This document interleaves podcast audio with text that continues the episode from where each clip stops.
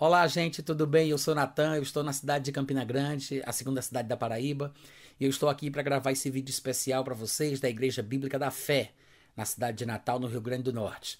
E hoje eu queria falar com vocês sobre o tempo, sobre o controle de Deus sobre o tempo, ou o plano de Deus ao longo das eras. A Bíblia tem muito a falar a respeito da passagem do tempo e sobre tempos fixos que Deus estabeleceu pela sua exclusiva autoridade. Eu sei que muita gente se pergunta que tempo é esse que a gente está vivendo? Será que estamos perto da volta de Cristo? Será que o arrebatamento vai acontecer a qualquer momento? Será que o anticristo está para se manifestar? Será que ele já está vivo? Tem gente até que pensa que nós já estamos no apocalipse. Há quem pensa que já estamos na tribulação, né? Que as trombetas já tocaram, se eles já se abriram, é uma confusão só. Mas vamos falar de forma mais ponderada e sensata aqui. Em primeiro lugar, será que é possível a gente saber sobre a proximidade do tempo da vinda de Cristo? Eu acredito que sim, tanto pelos estudos das Escrituras, como também pela sensibilidade do nosso coração. Para começo de conversa, eu quero dizer que eu fui bastante abençoado por um livro que foi escrito pelo pastor Derek Walker, é o pastor da Igreja Bíblica de Oxford, lá no Reino Unido. E ele escreveu um livro de mais de 300 páginas, onde ele trata especificamente sobre isso, de forma profunda sistemática, organizada, bastante interessante. E o nome do livro é Keys of Time As Chaves do Tempo. Ele discorre de forma bastante é, é, minuciosa sobre o controle de Deus sobre o tempo, a passagem do tempo e o plano de Deus ao longo das eras. E um dos textos da Bíblia que me chama a atenção sobre esse assunto é Atos capítulo 17, versículo 26, quando Paulo estava no Areópago, em Atenas, a capital cultural do mundo antigo, diante de filósofos epicureus e estoicos, ele falava a respeito do plano de Deus para a humanidade. E ao, e ao, falar exatamente sobre isso, ele diz que Deus fez toda a raça humana a partir de um só homem para buscarem a Deus, se porventura tateando o possam achar, havendo fixado os tempos previamente estabelecidos e os limites da sua habitação. É um versículo riquíssimo, é uma passagem riquíssima, mas antes de extrair a expressão desse versículo que nos interessa, para o que eu quero falar com vocês aqui nesse vídeo, eu queria dizer o seguinte: eu não sei exatamente o que é que Paulo quis dizer quando ele falou sobre os limites da sua habitação. Os estudiosos discorrem entre si e, e, alguns são de uma opinião e outros são de outra. Eu não sei se Paulo estava falando ali sobre o tempo limite da vida do homem, o tempo limite da vida do homem na Terra, ou se ele falava sobre o limite geográfico, né, falando sobre as extremidades da Terra, as bordas do mundo. O fato é que ele fala que Deus estabeleceu tempos fixos antecipadamente. Ele diz: Deus fez toda a raça humana de um homem só, havendo fixado tempos previamente estabelecidos. Ou seja, tempos fixos previamente estabelecidos. Deus fixou tempos de forma antecipada. Ao longo das eras, em alguns tempos fixados por Deus, coisas importantes no plano da redenção, na história da redenção do homem, haveriam de acontecer. Então, estes tempos fixos, tempos fixados por Deus, pela sua autoridade, pela sua soberania, pela sua capacidade divina, é, mostram o controle de Deus em relação ao seu plano. Tempos fixados por ele para acontecimentos específicos. E eu acredito que nós temos alguns textos na Bíblia que parecem falar sobre estes tempos que foram fixados por Deus para acontecimentos específicos dentro do seu plano. Por exemplo, Parece que a Bíblia aponta para um tempo fixo, para um tempo estabelecido por Deus antecipadamente, para o julgamento do mundo. Lá em Atos, capítulo 17, versículo 30 e 31, ele diz, Paulo falando ainda com os mesmos atenienses, ele diz que Deus não levou em conta os tempos da ignorância. Agora, porém, notifica aos homens notifica aos homens que todos, em toda parte, se arrependam, porquanto estabeleceu um dia em que há de julgar o mundo com justiça em outras palavras, ele está falando exatamente ali que Deus estabeleceu um dia para julgar. É um tempo fixo, estabelecido por Deus para um acontecimento específico dentro do grande plano divino para com a humanidade. Esse tempo fixo para o julgamento do mundo é apontado em vários outros textos da Bíblia. Existem outras passagens que parecem falar exatamente sobre este mesmo momento. Um exemplo disso se encontra em Apocalipse, capítulo 11, versículo 18, quando está escrito lá que, na verdade, as nações se enfureceram, chegou, porém, a tua ira e o tempo determinado para serem julgados os mortos, para se dar o galardão aos teus servos, os profetas, aos santos e aos que temem o teu nome. Ou seja, chegou o tempo determinado para serem julgados os mortos. O tempo certo ou o tempo fixo para o julgamento. Outra passagem que parece falar sobre um tempo fixo estabelecido por Deus para o julgamento é 1 Coríntios, capítulo 4, versículo 5. Paulo diz: "Portanto, nada julgueis antes do tempo". Aí ele diz: "Até que venha o Senhor, o qual não somente trará à plena luz as coisas ocultas das trevas, mas também manifestará os desígnios dos corações. Então cada um receberá o seu louvor da parte de Deus. Agora veja que é interessante que ele está falando sobre o tempo certo para julgar. Ele disse: Nada julgueis antes do tempo. Então tem um tempo certo para o julgamento ser feito. Ele diz: Não julguem antes do tempo. Qual é o tempo, então, em que o julgamento deve ser realizado? Ele diz: até que venha o Senhor. Então, com a vinda de Cristo, o tempo para o julgamento começará ou iniciará. Isso quer dizer o seguinte, que realmente a Bíblia parece apontar para um tempo certo para o julgamento. Lá em 1 Coríntios capítulo 6, versículo 2 e versículo 3, Paulo fala sobre os crentes um dia julgarem o mundo, um dia julgarem os anjos, num tempo futuro, que é justamente esse tempo quando Cristo vier à Terra. Lá em Apocalipse capítulo 20, no versículo 4, quando fala sobre a manifestação de Cristo, diz que João viu tronos e nestes se assentaram aqueles aos quais foi dada a autoridade para julgar. Então, pelo que parece, a Bíblia testemunha que há um tempo certo, específico para o julgamento do mundo. E é importante observar isso, porque é mais um dos tempos fixados por Deus. O tempo para o julgamento é apenas um dos tempos fixados por Deus para acontecer coisas específicas dentro do seu grande plano. Mas tudo indica que há tempos fixos para outras coisas também. O que parece, o que eu tenho visto, é que existe um tempo certo para a manifestação do anticristo. Parece haver um tempo determinado para o período da tribulação Existe sim um dia certo para a volta do Senhor Jesus Cristo. Há tempos profeticamente determinados por Deus. Por exemplo, em 2 Tessalonicenses, no capítulo 2, no versículo 8, está escrito: E agora sabeis o que detém o anticristo, para que ele seja revelado somente em ocasião própria, ou seja, somente no tempo certo. Existe um tempo certo para a manifestação do anticristo, e este tempo está debaixo do controle de Deus. Deus tem o controle do tempo em que tais coisas haverão de acontecer.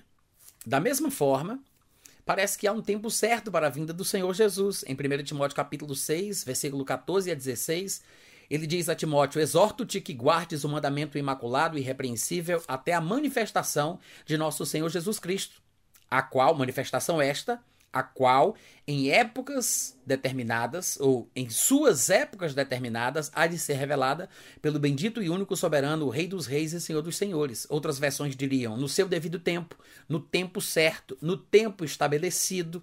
Ele está falando sobre um tempo estabelecido para a manifestação do Senhor Jesus, que nós chamaríamos de segunda vinda. Então, da mesma forma que existe um tempo certo para o anticristo surgir, parece que existe um tempo certo para Jesus Cristo se manifestar. Assim, nós podemos entender que os tempos fixos, que foram estabelecidos previamente por Deus, estão dentro da sua agenda. E parece que nós podemos saber sobre eles, aprender sobre eles. E dependendo da época em que nós vivemos, termos até sensibilidade espiritual para percebermos a proximidade do cumprimento de um destes momentos divinos por ele estabelecidos. Ou seja, o que eu estou falando aqui é que provavelmente nós podemos ter sensibilidade para perceber a proximidade da vinda de Cristo, a proximidade para o início da tribulação, a proximidade do surgimento do anticristo. A acredito que nós temos como ter sensibilidade espiritual para discernir os sinais dos tempos, a época que nós estamos vivendo. E a Bíblia testemunha sobre isso em diversos lugares. Há passagens que são inspiradoras, como por exemplo o Salmo 90, versículo 12, que diz: Ensina-nos a contar os nossos dias para que alcancemos corações sábios. Que fala sobre a brevidade da vida e sobre a sensibilidade do coração humano para saber a importância da época em que ele vive. Outras passagens dizem, como por exemplo em Provérbios capítulo 25, versículo 2, que a glória de Deus está em encobrir o negócio, mas a glória dos reis está em tudo investigar. Ou seja, as coisas ocultas, os mistérios não revelados, não, não revelados de forma patente aos nossos olhos, coisas que estão ocultas por Deus desde o princípio do mundo, o engrandecem, porque ele tem a capacidade de fazer isso. Né? O, o, glorificam como Deus. Mas a glória dos reis está em descobrir tais mistérios, em averiguar, investigar, buscar, descobrir A glória de Deus está em encobrir o negócio, mas a glória dos reis está em descobrir, em investigar, em saber de tais coisas que foram ocultadas por Deus. Eu acredito que é da vontade de Deus que nós saibamos os tempos que Deus estabeleceu a serem cumpridos ao longo da vida humana e na nossa vida de forma específica e pessoal também. Uma passagem que parece indicar isso se encontra no livro de Daniel, no capítulo 9, quando ele estava cativo com o seu povo na Babilônia e ele estava buscando a Deus para saber o tempo do cumprimento de uma profecia para a libertação do povo de Israel e para a libertação de Jerusalém. E enquanto ele buscava, ele disse, por exemplo, no versículo 2: No primeiro ano do seu reinado, eu, Daniel, entendi pelos livros que o número de anos de que falara o Senhor ao profeta Jeremias, que haviam de durar as assolações de Jerusalém, era de 70 anos. Então ele diz: Voltei o rosto ao Senhor Deus para o buscar em oração e súplicas com jejum, pano de saco e cinza. Então Daniel diz: Eu entendi pelos livros. Ele está falando sobre o tempo do cumprimento de uma profecia e ele disse que entendeu pelos livros. Isso quer dizer o seguinte, irmãos: nós podemos entender pelos livros, os livros sagrados, os livros da Bíblia. As escrituras sagradas que são inspiradas por Deus são úteis para ensinar, educar, corrigir, repreender, para que nós possamos compreender o plano de Deus para nós. Eu acredito que existem pelo menos duas formas de nós sabermos sobre o tempo em que nós vivemos, sobre o tempo do cumprimento de certas profecias. Nós podemos aprender pelos livros, como Daniel disse, eu entendi pelos livros, e nós podemos entender ou perceber pela sensibilidade do nosso coração. Eu não acredito que é ou por uma coisa ou por outra, mas pelas duas coisas. Eu acho que as duas estão interligadas. Então nós precisamos ter sensibilidade espiritual, sensibilidade em nosso coração para perceber o tempo em que nós vivemos e a proximidade do cumprimento de certas profecias, mas nós devemos conhecer as Escrituras, nós devemos compreender o que está escrito, entender pelos livros, como disse Daniel. Há muitos textos que mostram a importância da leitura dos textos sagrados. Eu gosto de citar Efésios capítulo 3, versículo 3 e 4, quando Paulo disse: Pois segundo uma revelação me foi dado conhecer o mistério conforme escrevi há pouco, resumidamente, pelo que, quando ledes, podeis compreender o meu discernimento do mistério de Cristo. Paulo disse: Eu recebi revelações da parte de Deus, escrevi sobre estas revelações de forma resumida, mas quando vocês lerem o que eu escrevi, vocês vão compreender o meu discernimento do mistério de Cristo. Em outras palavras, a leitura é importante e a compreensão que nós precisamos das coisas de Deus, dos mistérios de Deus, depende, passa pela leitura da Bíblia. Eu não estou falando sobre conhecer a palavra, que é espírito e é vida, essa coisa sobrenatural, misteriosa, enigmática. Não, eu estou falando sobre ler a Bíblia, o livro, o livro sagrado, as escrituras sagradas. Eu estou falando sobre ler o texto. É isso que a Bíblia diz. É isso que Paulo tinha em mente quando ele falou: vocês vão compreender quando vocês lerem. Talvez o problema seja esse. É porque a gente não lê tanto. A gente não lê muito. Porque há um mistério na leitura, há uma bênção na leitura, existe revelação por meio da leitura. É sobrenatural ler textos inspirados. Não é uma coisa natural, humana, carnal, intelectual meramente. Eu sei que tem gente que pensa que é isso, eu sei que tem gente que se esforça apenas nisso, num esforço intelectual para compreender os textos da Bíblia, mas estamos falando sobre uma aquisição sobrenatural de conhecimento através da leitura. O próprio Paulo disse isso. Vocês vão compreender, o, o, vocês vão ter compreensão do meu discernimento do mistério de Cristo quando vocês lerem o que eu escrevi. Provavelmente porque Paulo sabia que os seus textos eram produzidos por inspiração divina. O próprio Pedro fala sobre os textos de Paulo. Lá em 2 Pedro, capítulo 3, no versículo 15 e 16, Pedro menciona que Paulo escrevia segundo uma sabedoria que lhe fora dada. E ele não falava por ele mesmo. Ele diz: ainda que os textos de Paulo tenham coisas difíceis de entender, que os indoutos e inconstantes distorcem, como também fazem com as demais escrituras, o que Paulo tinha para falar era bênção para quem lesse com atenção. E Pedro disse: Tende por salvação a longanimidade de nosso Senhor Jesus Cristo, como também vos escreveu nosso amado irmão Paulo, ao falar destes assuntos, conforme de fato costuma fazer em todas as suas epístolas. Então Pedro está dizendo que, que ele lia tudo o que Paulo escrevia. Ele disse: Eu leio, eu conheço todas as suas epístolas. Eu sei o que ele fala em todas as suas epístolas. Pedro lia os textos de Paulo e ele reconhecia que Paulo era inspirado para escrever.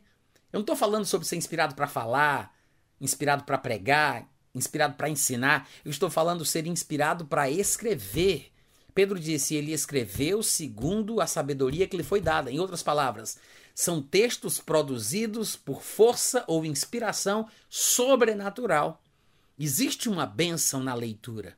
Existe uma revelação na leitura. Eu me lembro daquela repreensão de Jesus Cristo em Mateus 22, 29, quando ele disse: Errais, não conhecendo as Escrituras nem o poder de Deus. Ou seja, é um erro de não conhecer o texto, é um erro de não conhecer o que está escrito.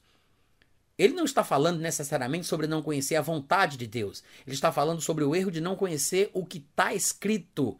Errais por não conhecerdes as Escrituras, ou seja, o que está escrito, não conhecer o texto não saber o que está escrito. A pessoa não lê, a pessoa não conhece, a pessoa não recebeu a revelação, não foi abençoada.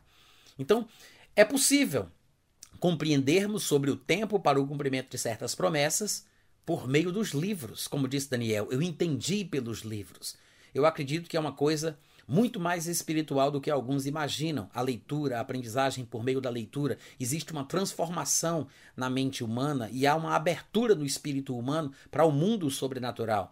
As palavras, elas carregam forças espirituais. A palavra, o sentido, a mensagem é uma coisa, é uma força espiritual. Jesus disse: "A palavra que estáis ouvindo é espírito e é vida, estas palavras espirituais podem ser transmitidas pela voz e pelo texto.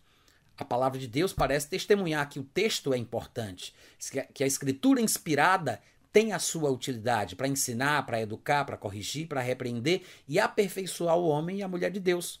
Até Jesus lia a Bíblia da sua época, Afinal de contas, ele não repreenderia os seus ouvintes por não conhecerem as Escrituras se ele também não conhecesse o texto escrito da sua época.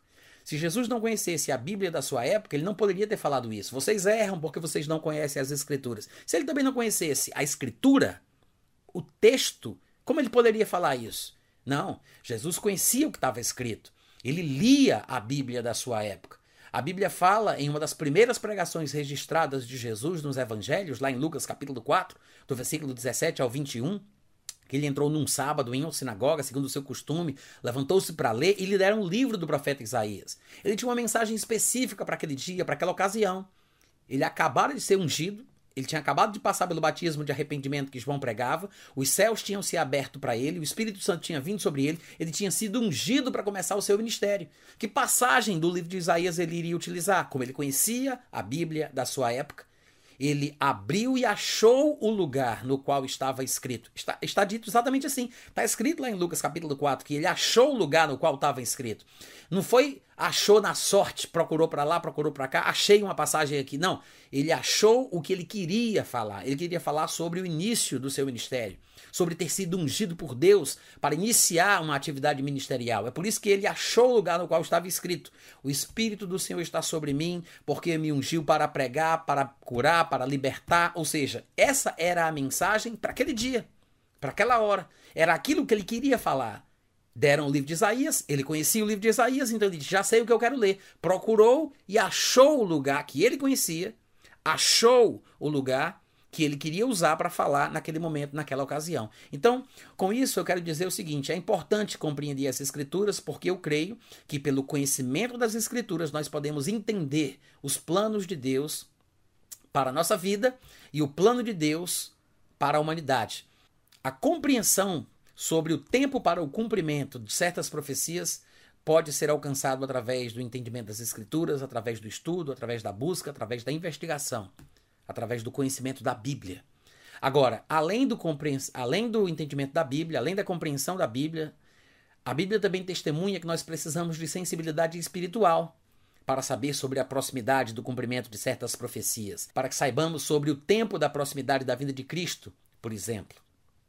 Lá em Lucas capítulo 12, quando Jesus discutia com alguns dos seus opositores, ele, ele, ele chama eles de hipócritas e ele diz: Hipócritas, vocês sabem discernir a face do céu e da terra? Como é que vocês não saberiam então discernir que tempo é este? Jesus os chama de hipócritas porque Jesus sabe que eles sabem. Jesus sabe que eles sabem que tempo era aquele. Era o tempo do cumprimento das profecias sobre o surgimento do Messias. Estava na hora do Messias surgir. As profecias de Daniel falavam sobre isso. Estava na hora, no momento certo, era o tempo exato. E Jesus sabia que eles sabiam. Ele disse: Vocês conseguem discernir os aspectos do céu e da terra? Vocês conseguem prever acontecimentos olhando para o céu e olhando para a terra? Vocês sabem o que vai acontecer depois? Como é que vocês vêm dizer para mim que não sabem que tempo é esse que a gente está vivendo? Jesus sabia que eles sabiam que era o tempo do, do surgimento do Messias, da aparição do Cristo. Por isso que ele chama eles de hipócritas. Mas com isso, Jesus mostra que acredita que os homens podem saber sobre o tempo em que vivem, podem ter sensibilidade para discernir o momento em que estão e o que está para acontecer na época que vivem. É uma das passagens que mostra isso, mas nós temos outros textos que dão base para esse pensamento. Por exemplo, Hebreus capítulo 10, no versículo 25, o autor de Hebreus diz: Não deixemos de nos congregar, como é costume de alguns, antes façamos admoestações, e tanto mais admoestações devemos fazer, quanto vemos que o dia se aproxima. Ele diz: Não devemos deixar de nos congregar, pelo contrário, nós devemos repreender, censurar, advertir aqueles que deixam de fazer isso, e mais intensamente nós devemos censurar quanto nós vemos que o dia se aproxima. Ele diz que nós devemos nos basear na nossa percepção para a proximidade do, da vinda do dia de Cristo. Nós devemos nos basear na nossa sensibilidade para que nós possamos é, é, admoestar de forma mais contundente. A base para a intensificação da admoestação é a sensibilidade do coração do crente. Tanto mais admoestações devemos fazer quanto vemos que o dia se aproxima. É interessante isso, porque parece que o autor da Epístola aos Hebreus acredita que o crente pode perceber, pode ver que o dia se aproxima, pode sentir, me permitam falar assim, perceber que está cada vez mais perto. É interessante, porque fala de sensibilidade espiritual, a sensibilidade do coração do crente, do espírito humano recriado. Pelo nosso espírito, nós podemos saber de coisas que a nossa mente humana talvez jamais soubesse. Paulo falaria em 1 Coríntios capítulo 2, versículo 11: Qual dos homens sabe das coisas do homem senão o seu próprio espírito que nele está? Assim também as coisas de Deus ninguém as conhece senão o espírito de Deus. Mas veja que Paulo diz que eu sei das coisas da minha vida no meu próprio coração. Ele disse: Quem sabe das coisas do homem, da minha vida, senão o seu próprio espírito que nele está. Eu sei por mim mesmo. Eu sei em meu espírito sobre as coisas da minha vida. Isso fala sobre percepção espiritual, gente. Fala sobre sensibilidade espiritual. É a maneira número um, depois da palavra de Deus, depois das escrituras sagradas, é a maneira número um pela qual Deus nos guia. Paulo também chama isso de testemunho interior. Não é uma voz, é uma coisa, é um, é um testemunho por dentro. É um, uma contrição é um constrangimento espiritual. Não é o Espírito Santo nos constrangendo, é o nosso espírito nos induzindo, nos constrangendo. É uma coisa em nosso próprio coração. O nosso próprio espírito sabe. De fato, a Bíblia diz que aquele que crê no Filho de Deus tem em si o testemunho. Nós sabemos que passamos da morte para a vida porque amamos os irmãos. Ninguém me convence que eu sou filho de Deus, que eu saí das trevas para a luz, por causa de uma profecia ou por causa do que ele acha, do que ele pensa. Eu sei dentro de mim. Quem é que sabe das coisas do homem senão o seu próprio espírito que nele está? É exatamente por isso que em 1 João capítulo 3, versículo 21, João diz: Amados, se o nosso coração não nos acusar, nós temos confiança diante de Deus usando um linguajar diferente do de Paulo, porque cada um dos escritores, dos apóstolos, dos ministros tem a sua própria abordagem, a sua própria terminologia, mas fala, João fala exatamente a mesma coisa da qual Paulo falava. Ele está falando sobre essa percepção espiritual, sobre essa sensibilidade interior. Ele diz: se o nosso coração não nos acusar, está tudo bem. Nós temos paz e confiança diante de Deus, não é diante dos homens, não é diante de Satanás, dos nossos inimigos, não é se Satanás não nos acusar, se o nosso inimigo não nos acusar. Ele diz: se o nosso coração não nos acusar, nós temos confiança diante de Deus. O que me mostra que a sensibilidade do coração humano, a sensibilidade espiritual humana, é a maneira número um, depois da palavra de Deus, é a maneira número um pela qual nós sabemos sobre as coisas da vida.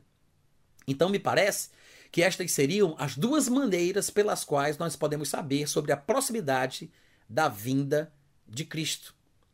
Nós podemos saber pelas Escrituras e nós podemos saber pela sensibilidade do nosso coração. E há muito que nós podemos aprender sobre isso, tanto com os textos da Bíblia, como com a sensibilidade do nosso coração sobre a época que nós estamos vivendo. Irmãos, eu acredito que nós estamos cada vez mais no funilzinho, no finalzinho da história da igreja na Terra.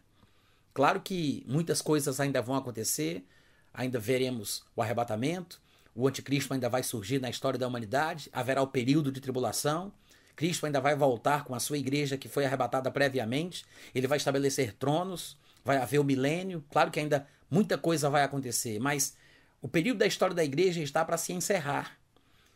E nós temos que perceber que nós estamos no final dos tempos. E essa é a minha palavra, que você busque mais, que você ore mais, que você conheça mais a Bíblia, que você mantenha a sensibilidade do seu coração sempre ativa para que você possa perceber a proximidade da vinda de Cristo. Deus te abençoe, obrigado pelo carinho, beijo no coração, até a próxima. Tchau.